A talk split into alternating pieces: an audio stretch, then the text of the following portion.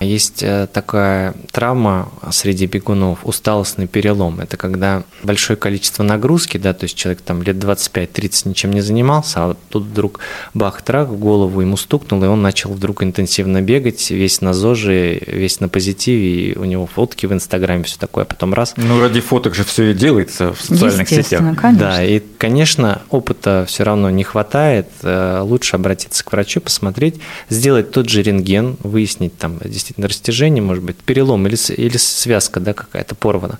Поэтому тут нужно быть предельно внимательным осторожным к своему здоровью.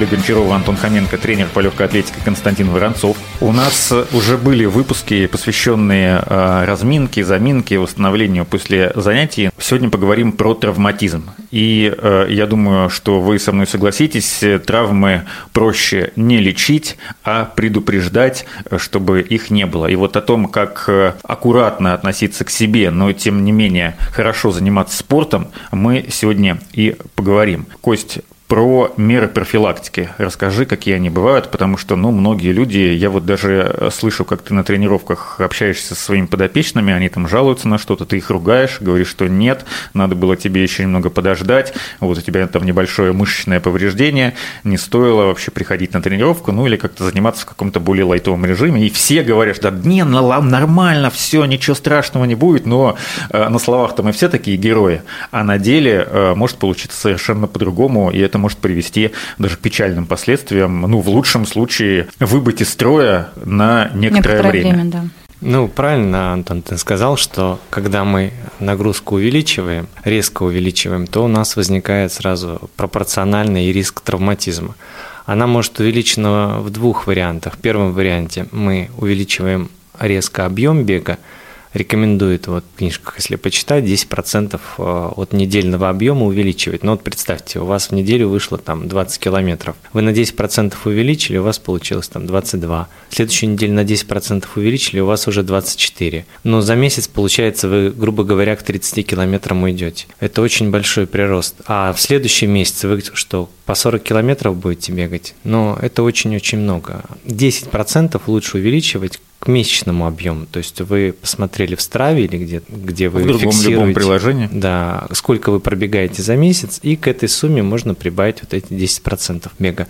И второй момент, который возникает при нагрузке, это увеличение скорости. То есть, как правило, травмы часто возникают, когда мы условно бегали там по 6.30 по 7 минут на километр у нас был темп, а потом мы резко вдруг включились и бегаем по 5 минут. Это тоже очень э, увеличивает э, риск травматизма. Вот, это одна из основных и ключевых вещей. Самая которые... популярная ошибка, да, которую делают да. и получают травмы. Да, да. Потому что обычно, когда ко мне приходят, я спрашиваю человека, где что болит, и обычно э, люди говорят, что вот перебегал, просто перебегал. Поэтому в этом случае нужно, конечно, нагрузку резко снижать и быть смиреннее, что ли, к этому миру, не запрыгивать сразу далеко и вперед и надолго. Скажи, пожалуйста, а, перебегал, это какие показатели того, что ты перебегал? Как это понять? Вот как я и говорил, что получалось 30 да, километров в неделю, а потом у него 40-45 может быть. Я про ощущения про ощущения внутренние человека, что он при этом испытывает, когда он перебегал. А когда вот мы как раз говорили про на прошлом выпуске про самочувствие, про настроение. Вот это первые сигналы, там снижение аппетита, нарушение сна, они могут как раз-таки быть первыми такими звоночками, что начинается что-то не так. И на это нужно обращать внимание. А потом уже, как правило, когда кто-то не обращает, да, они думают, ну ладно, там, сплю плохо или еще что-то, да, пойду лучше еще побольше побегаю, стресс сниму. И случается травма какая-либо, и уже получается все, но уже поздно, да, надо сейчас уже заниматься лечением. Просто люди чаще всего, мне кажется, не связывают вот эти вот моменты, то, что они плохо спят, да, то, что они в плохом настроении с тренировкой, со своими тренировками. Они не думают, что здесь прямая связь может быть. У меня, кстати, знаете, что вчера случилось? Я а, бегала вот по этой косвенной программе, которая типа там ускорение делать, да, нужно было. И в какой-то момент, э, когда я быстро бежала, я, я не знаю, правильно это или неправильно, у меня было ощущение, что я не могу вдохнуть полной грудью, как будто я, знаешь, дышала там на процентах 80 вместо 100. То есть я не могла сделать полный вдох. Потом, когда я уже закончила ускорение, начала бежать медленно, тогда я уже вот прям могла нормально дышать. Но я вот прям поймала себя на этой мысли. А сразу такие ощущения возникли? Сдавленности? Нет. Ну, то есть я вот ускоряюсь, ускоряюсь, ускоряюсь, бегу быстро, и в какой-то момент, вот ближе к концу, наверное, да, вот этой дистанции, я поняла, что я не могу дышать угу. полной грудью. А это первое ускорение было? Да, наверное, да. Возможно, разминки не хватило, то есть лучше побольше побегать в медленном режиме, да, чтобы организм привык. Остановиться, да, вот как я говорил, сделать какие-то общеразвивающие упражнения и потом уже перейти плавно к ускорению. Возможно, в этом проблема, что организм еще не согрелся достаточно для того, чтобы включиться вот в эту работу. Ну, в общем, то есть все время себя нужно, ну, типа, диагностику проводить во время того, как ты бегаешь, свои ощущения постоянно нужно отслеживать. И самое главное, да, мы об этом уже говорили, и я думаю, что стоит повторить, если вам стало прям очень нехорошо во время тренировки, то есть вы где-то почувствовали боль, или э, вам тяжело стало резко что-то делать, или где-то что-то закололо, лучше сразу прекратить, вернуться домой, ничего страшного, лучше вы сейчас восстановитесь и отойдете от этого, чем э, это может привести к более э, тяжелым последствиям. Ничего страшного будет следующая тренировка там, ну, если не наверстаете, то ничего страшного не будет, если вы прервете свое занятие и э, пойдете домой отдыхать.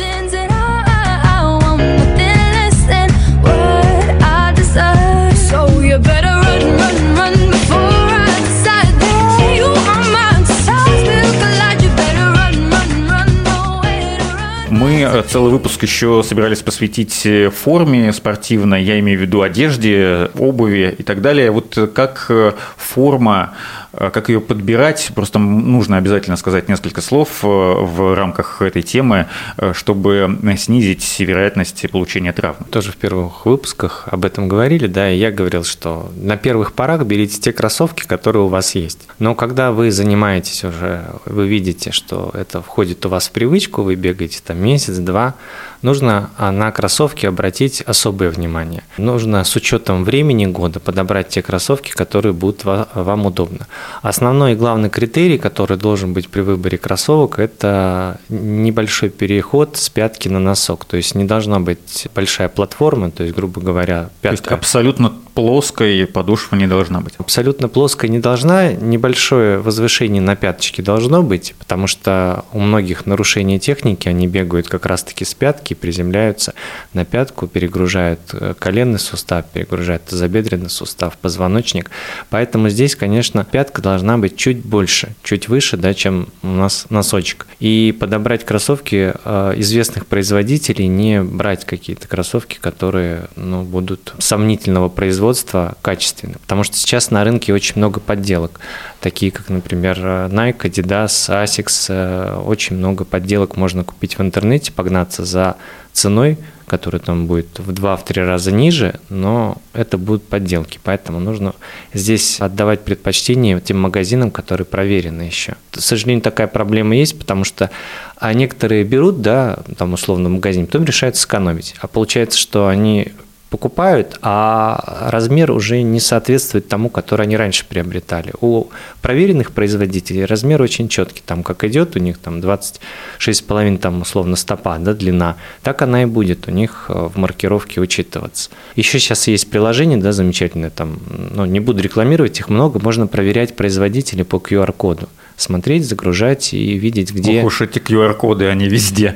Да, и видеть, где был произведен товар. Вот потому, поэтому, если в системе его нет, а так как он сейчас маркируется э, нашим государством, то можно посмотреть, э, кроссовки действительно от того производителя или это подделка. Ну и со временем, когда вы начнете бегать, вы уже не будете обращать внимание на бренды, вы будете четко знать, как определить хорошее качество обуви или нет, ну, обуви в частности и формы в целом, но если мы про обувь говорим, э, вы будете знать, какая именно подошва, какой протектор нужен для бега, и будете именно на это обращать внимание, а на то, что это там Nike, Adidas или какие-то другие менее популярные э, производители.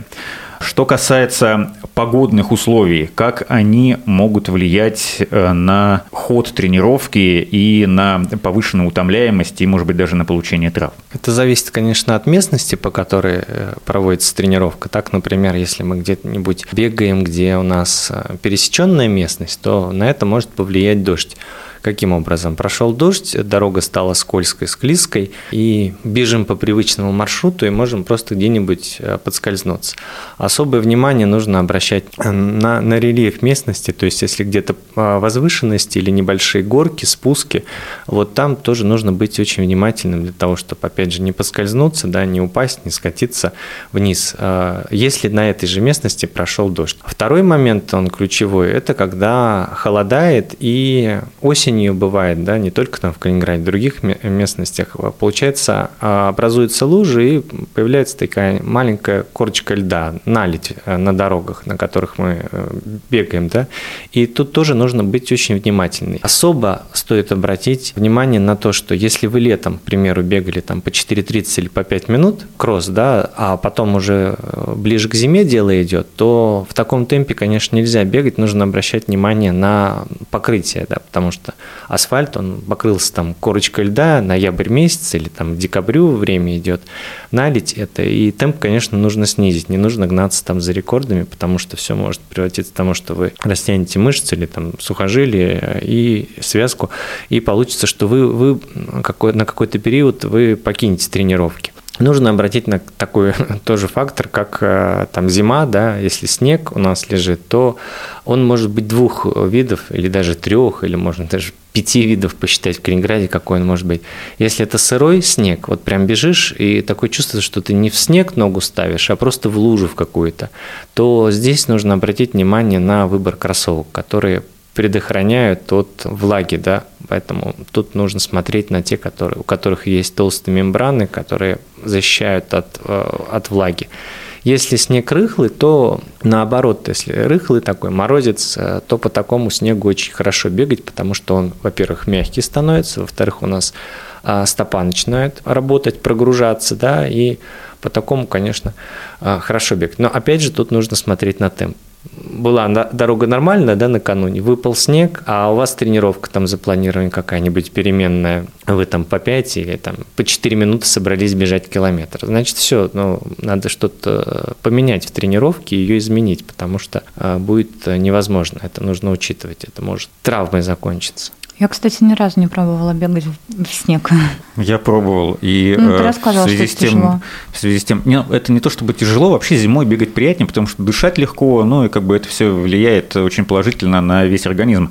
Э, но э, дело в том, что мы живем в Калининграде, да, не забывайте, что у нас тут может быть вот на одном участке я просто бегал, и вот на одном участке трассы лежит снежок такой мягкий, по нему приятно бежать. В другом месте там уже снежный накат, который может быть очень скользким. В другом месте там Вода. проходит типа теплотрасса, и там такая, может быть, небольшая лужица и какие-то участки сухого асфальта, и вот ты бежишь совершенно, а где, а потом, когда, например, уже прошло время, ну, ты бежишь, морозец какой-то небольшой ударил, и там, где лужица, они уже замерзли, и ты бежишь, получается, по совершенно разным покрытиям, но как бы в одних кроссовках, потому что ты же не будешь переодеваться, переобуваться несколько раз э, по э, ходу одной дистанции, поэтому здесь нужно быть очень внимательным, и я когда первый раз э, зимой бегал, бегал, я вообще бежал очень медленно, особенно очень аккуратным был на поворотах, потому что у меня там есть место, а где, где, где вот так, ну, на повороте, да, может занести, и там растяжение – это еще одно дело, а еще, может быть, ушиб весь, всей бабушки, если ты вот так вот прям со всего маха навернешься на землю. Здесь, э, конечно, Приятного тоже… Мало, да. Ну, да, мало это еще тоже мягко сказано. Беги, дорогая, беги, беги ради папы и мамы. Случилась травма. Через какое время э, можно снова приступать к тренировкам? То есть, ну, естественно, что свою следующую тренировку по плану одну как минимум надо будет отменить. И э, как себя вести, во-первых, как восстанавливаться, ну, в зависимости от того, что это за травма, там, обратиться к врачу, может быть, там какими-то своими силами э, с ней справиться. Подорожник и... приложить. Ну, зимой вряд ли ты подорожник где-нибудь найдешь, если ты э, запасы не сделал на зиму. Вот. И э, через какое время рекомендуется аккуратненько возвращаться снова к э, пробежкам? Это зависит, конечно, от травмы, да, которые получены. Но если растяжение, то рекомендуется на то место, где боль возникла, приложить лед минут на 10, на 15. И два раза в день это сделать. И так дня три, пока вот эта боль, когда воспаление идет, получается, мы за счет холода снижаем проницаемость капилляров, а она становится там более такой твердой, да, плотная ткань. И после этого уже можно там делать легкий массаж. Но, опять же, все самолечение, оно чревато, да. Если вы где-то что-то слышали, или вот я вам сейчас рассказал, то делать тоже, опять же, самостоятельно не нужно. Нужно обратиться к врачу и посмотреть, что конкретно там у вас произошло. Бывает так, что есть э, такая травма среди бегунов, усталостный перелом. Это когда большое количество нагрузки, да, то есть человек там лет 25-30 ничем не занимался, а тут вдруг бах, трах, в голову ему стукнул, и он начал вдруг интенсивно бегать, весь на ЗОЖе, весь на позитиве, и у него него фотки в Инстаграме, все такое, потом раз. Ну, ради фоток же все и делается в социальных сетях. Конечно. Да, и, конечно, опыта все равно не хватает. Э, лучше обратиться к врачу, посмотреть, сделать тот же рентген, выяснить там действительно растяжение, может быть, перелом или, или связка да, какая-то порвана. Поэтому тут нужно быть предельно внимательным, осторожным к своему здоровью. И, конечно, все тренировки, которые запланированы, их нужно отменить, перенести. Ничего страшного, если там на неделю, на две, даже на месяц вы просто из них выйдете, но потом лучше вернуться восстановленным, отдохнувшим, с новыми силами, начать опять тренироваться, чем а, усугубить это положение и вообще навсегда завершить с бегом. Ну, я хочу сказать, знаете, что это как бы легко очень на словах звучит, но после большого перерыва очень тяжело возвращаться обратно в спорт, как будто просто все с нуля начинаешь. Вот даже если ты не знаю, там условно месяц пропустил. Вот у меня было летом, я лежала в больнице, но, правда, как бы у меня была определенная причина, да, по которой я не могла заниматься. И я вернулась, в общем, к бегу и к занятию. Ну, в общей сложности я пропустила, наверное, два месяца. Месяца полтора-два, да, примерно так. У меня было такое ощущение, что я не занималась спортом никогда. Я просто обнулилась максимально. Я все начинала сначала.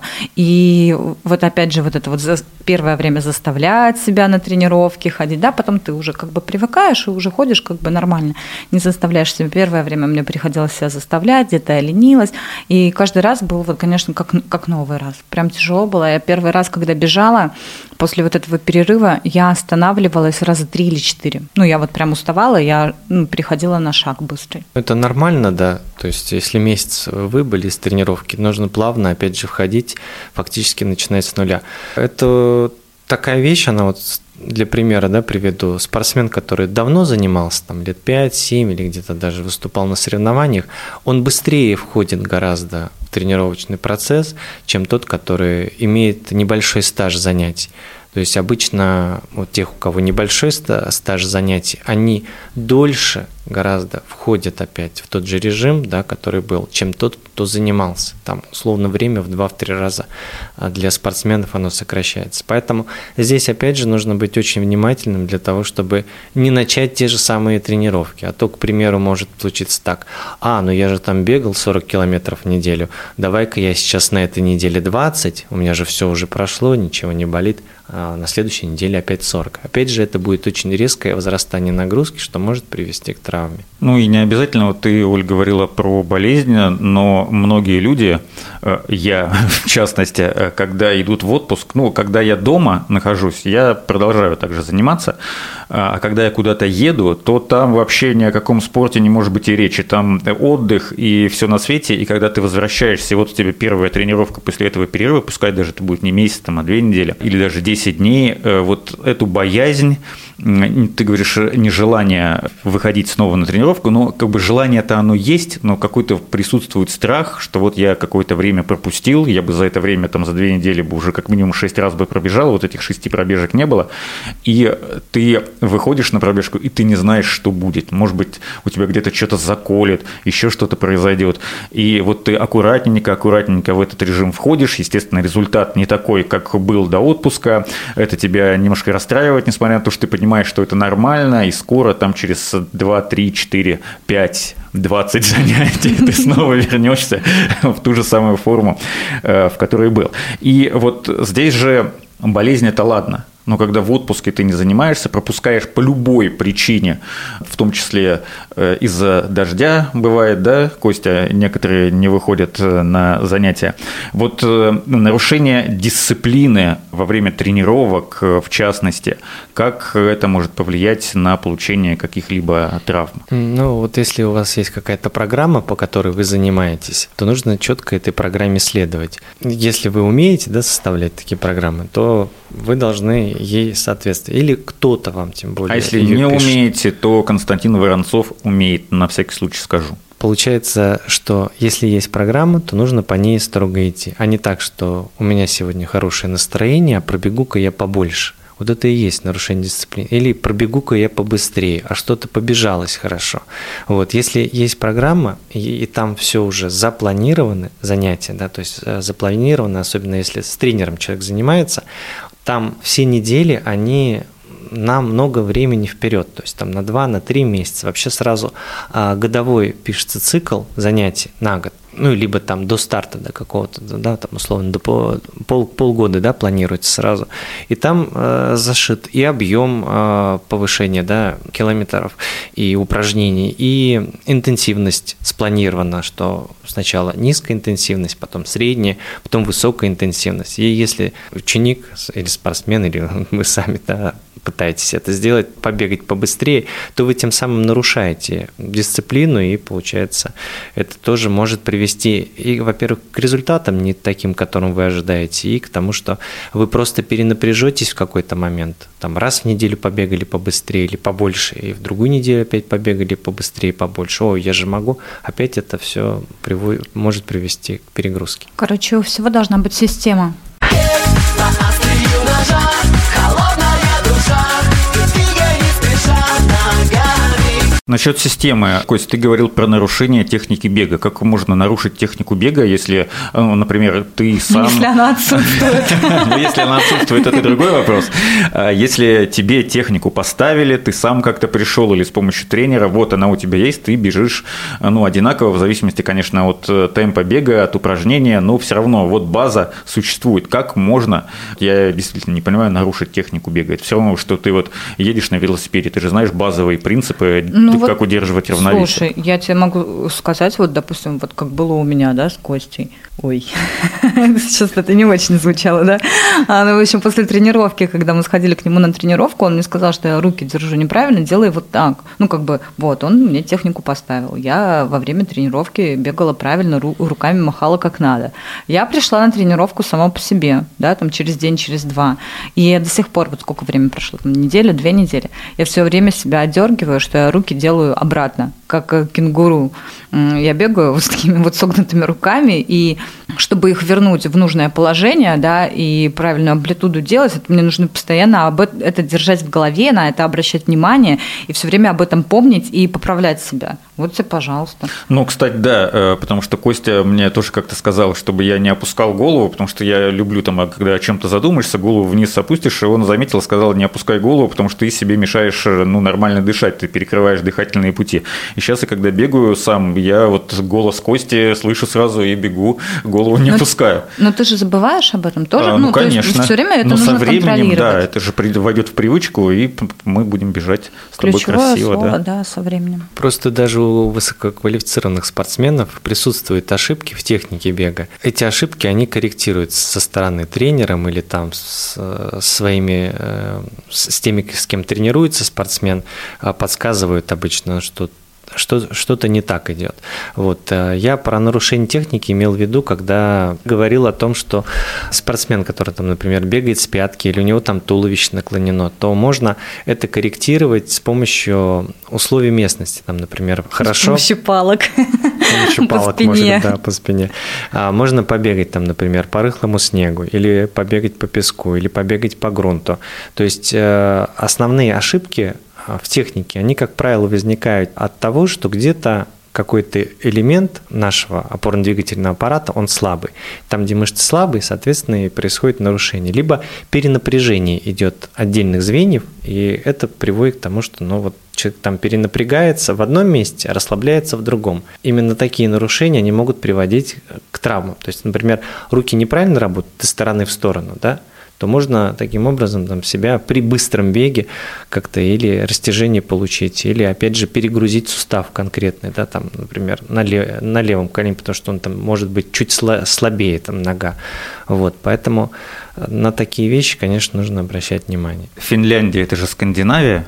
Я просто знаю, что финны, они вообще мастера придумать всякие сумасшедшие э, виды спорта и чемпионаты мира по ним. Интересно, у них есть чемпионат мира по боям на скандинавских палках. Там бабушки участвуют, да? Да, в основном. Кость, давай перечислим. Я понимаю, что перечислять можно будет бесконечно долго, но вот какой-то есть основной список травм, которым наиболее подвержены в основном начинающие спортсмены, начинающие бегуны. Ну, это не значит, что они исключены для тех, кто бегает уже много лет. Да, для тех, кто бегает уже много лет, они, как правило, или их уже получали когда-либо, да, либо опытные наставники, они как раз-таки предупреждают, что не бегай, не бегай так.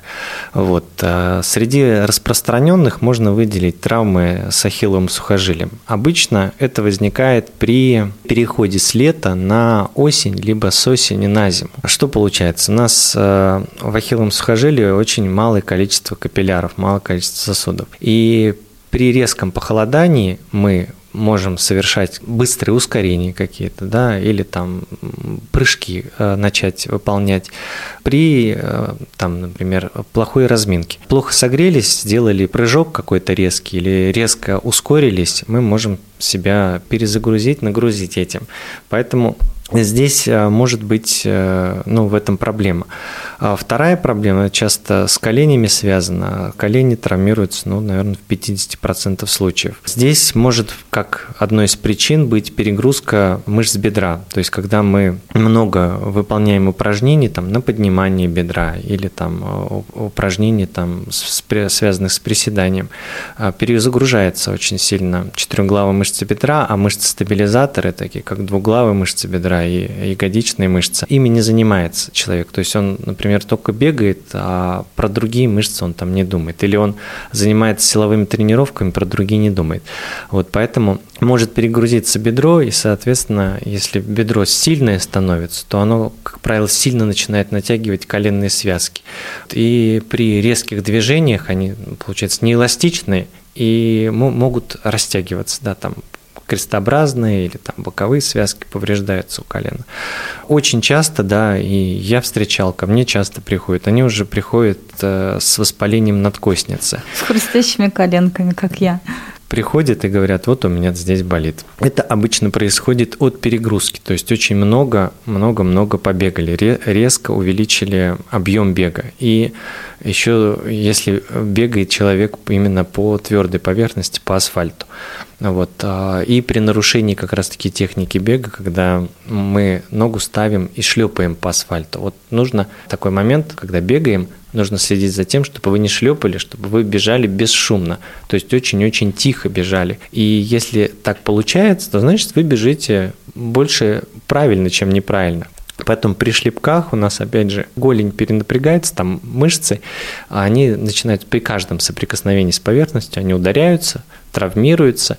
И не, это не на одной тренировке происходит, а на многих, когда часто-часто-часто происходит повреждение, микроповреждение, то возникает очаг воспалительный боли, и это давит на нервное окончание. И нервное окончание кости подходят, ну, то есть они, получается, воспаление, нервы тоже э, э, как бы разрывы происходят, и это отдается очень сильной болью. То есть при любой постановке ноги у нас резкая боль именно вот в области надкостницы.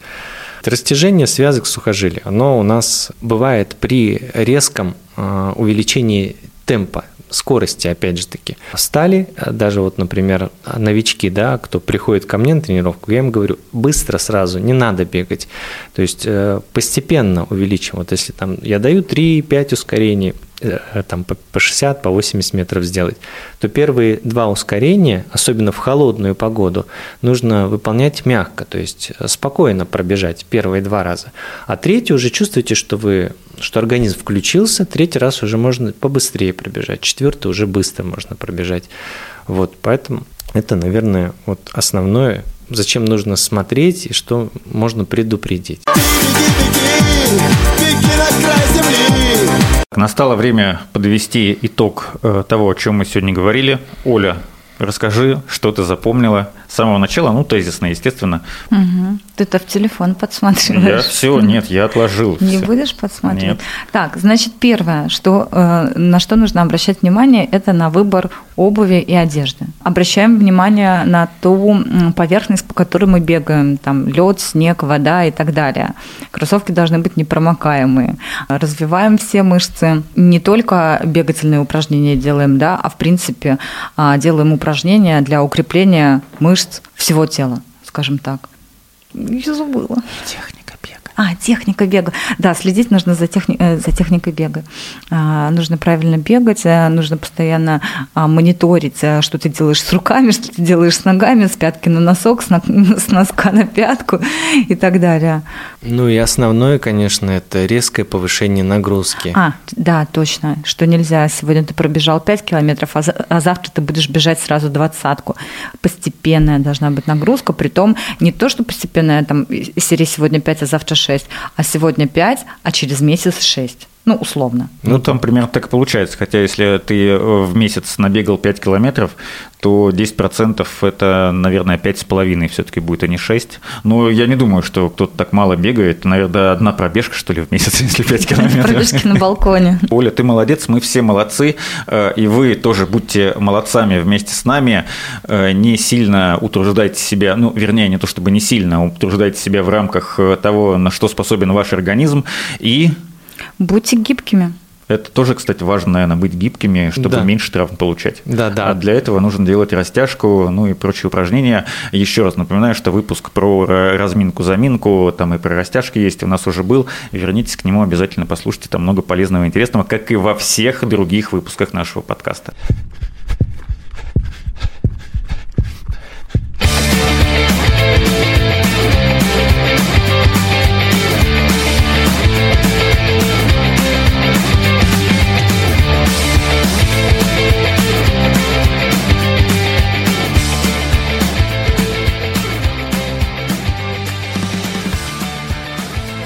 Я, кстати, на йогу. Я тебя с этим поздравляю. Чтобы Расскажи быть еще потом. более гибкой, да. Да, расскажи потом в следующем выпуске, как ты сходила. Ну и можешь просто там рассказать, Как что это, повлияло на мои результаты бега? Знаешь, у меня вот какая-то ерунда такая случается, я не знаю. У меня вот сначала я вот бегаю, бегаю, бегаю, все классно, все здорово, чуть ли не каждый день бегаю, каждый раз там что-то новое придумываю, то у меня больше по времени, то у меня больше по расстоянию, то у меня ускорение, то еще что-то. Потом раз, вот случился какой-то откат, я что-то так на себя посмотрела, блин, нет никакого результата, бесит вообще прям не хочу ничего делать. Потом я вот депрессировала недельку, такая, ну, Оль, ну соберись, ну что такое? Подепрессировала пять минуточек. Да, а, опять начала. А, Знаешь, в чем моя проблема? Я поняла, что я хочу быстрого результата. Ну, то есть вот из серии месяц, да, вот я вот интенсивно позанималась, и такая, блин, ну, нет результата. И я расстраиваюсь из-за этого. Наверное, вот э, это как про правильную нагрузку, да, нельзя быстро увеличивать, наверное, и результата быстро тоже нельзя ждать, нужно набраться терпения и а, продолжать делать все так, как делаешь. Ну да, все годами копится. Спасибо, усилия. годами. Ну, серьезно, да. К полтиннику пробегу марафон. Ну а почему нет? Люди в 60 марафон бегают, так что, Оля, у тебя все впереди, вся жизнь.